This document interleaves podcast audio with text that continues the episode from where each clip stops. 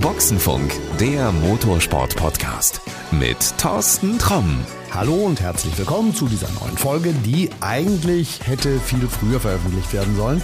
Ah, du hörst es wahrscheinlich schon.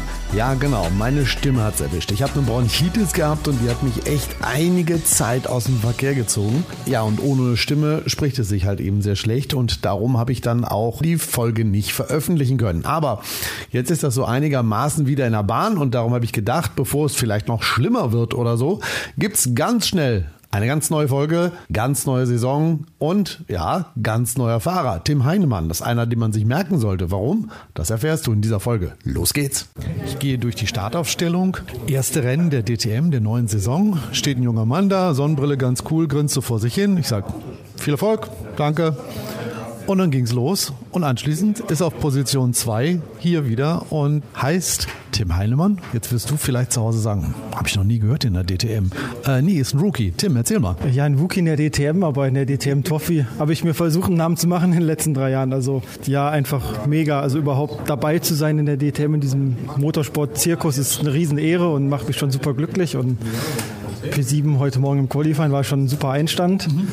Und äh, ja, jetzt auf dem Podium zu stehen, ist einfach ja, ein bisschen unfassbar und es ist auch schwer zu realisieren, dass man. So richtig ist es noch nie angekommen, ne?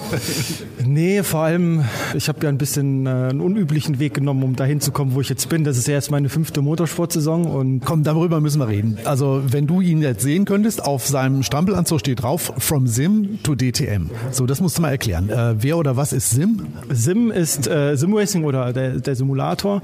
Ähm, also ich habe nicht wie viele andere die Kartsportschule durchlaufen, mhm. sondern ja, habe aufgrund von mangelnden Budgets ähm, ja meine Runden am Simulator gedreht, einfach weil es viel, viel kostengünstiger ist und habe so auf der virtuellen Rennstrecke meine Erfahrung gesammelt.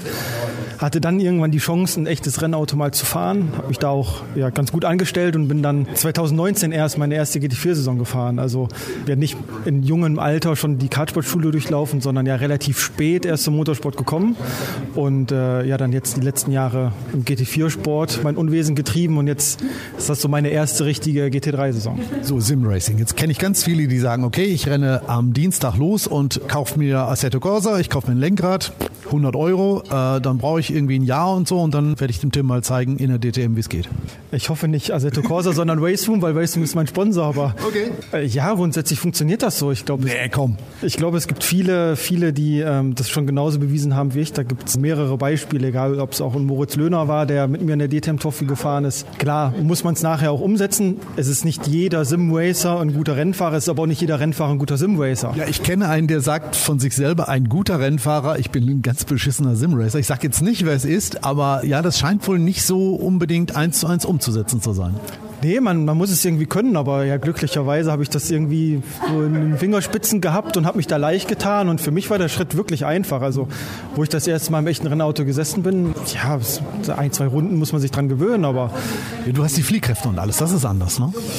Ja, die Fliehkräfte sind gar nicht so der große Unterschied. An sich sind die Lenkbewegungen und alles, was man macht, ja gleich. Klar kommen die Fliehkräfte auch dazu, aber ja, wir haben ja jetzt nicht so viel. Ähm, wir haben jetzt keine 5G wie in der Formel 1. Also das ist schon, schon machbar.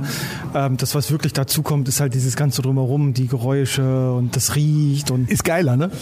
Ist geiler, aber ist natürlich eine Umstellung. Im, im Simulator ist das natürlich sehr ja, zweidimensional theoretisch. Da kann man wirklich wie im Labor seine Runden abspulen. Und hier muss man wirklich auf viele ja, Streckenbedingungen auch reagieren. Mal ist einer durchs Kies gefahren, ist die Strecke dreckig, dann ist wärmer, dann ist kälter, dann hat man vielleicht mal einen schlechten Reibensatz, mal einen guten.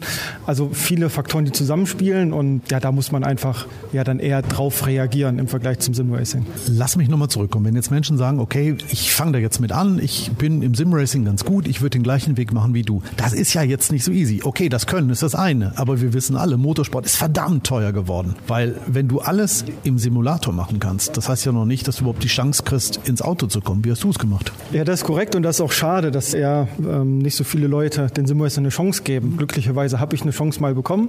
Es war 2018, da habe ich eine ja, Online-Competition gewonnen und durfte dann einen Tag im GT4 und GT3-Rennauto ein paar Runden fahren und äh, ich habe da vor Ort Bernd Schneider kennengelernt. Im GT4 war ich eine Zehntel schneller, im GT3 eine Zehntel langsamer. Und Bitte was? Ja, und da hat er dann äh, vor Ort gesagt, ja, das, das taugt ihm so gut, da, da kümmert er sich jetzt mal drum. Dann kam so eins zum anderen und das war bei mir nicht von jetzt auf gleich, dass ich jetzt vom Simulator in die, in die DTM gekommen bin. Das war wirklich ein ein Prozess, der jetzt fünf Jahre gedauert hat. Und äh, klar musste ich mich da hocharbeiten, habe zum Glück aber auch starke und gute Sponsoren an meiner Seite, gerade die KW Automotive, bei der ich auch arbeite, zu der auch Raceroom gehört, unterstützt mich da von Anfang an. Wäre das ohne das möglich gewesen?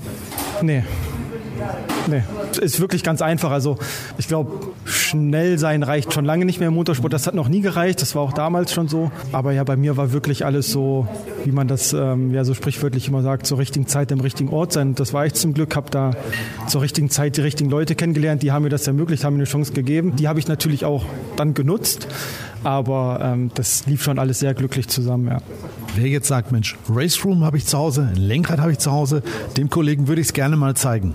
Bist du manchmal noch online unterwegs? Kann man dich da nochmal richtig einseifen?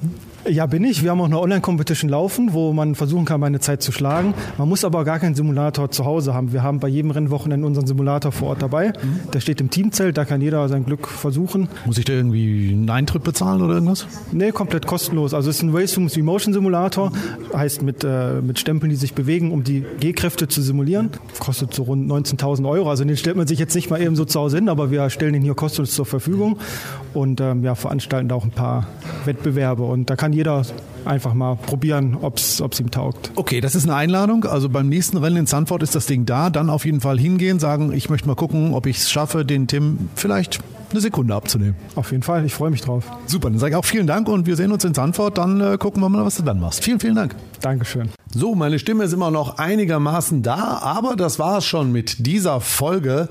Und ich verspreche dir, wenn ich wieder fit bin, dann kommt eine nächste Folge, mit wem wir dann plaudern. Das verrate ich natürlich noch nicht. Also, du drückst, falls du es noch nicht getan hast, mal auf den Abonnieren-Button. Ich sehe zu, dass meine Stimme wieder einigermaßen was wird. Und dann hören wir uns in der nächsten Folge von Boxenfunk wieder. Also, bis dahin, pass gut auf dich auf. Alles Gute, bis denn dann. Adios. Das war Boxenfunk, der Motorsport-Podcast mit Thorsten Tromm.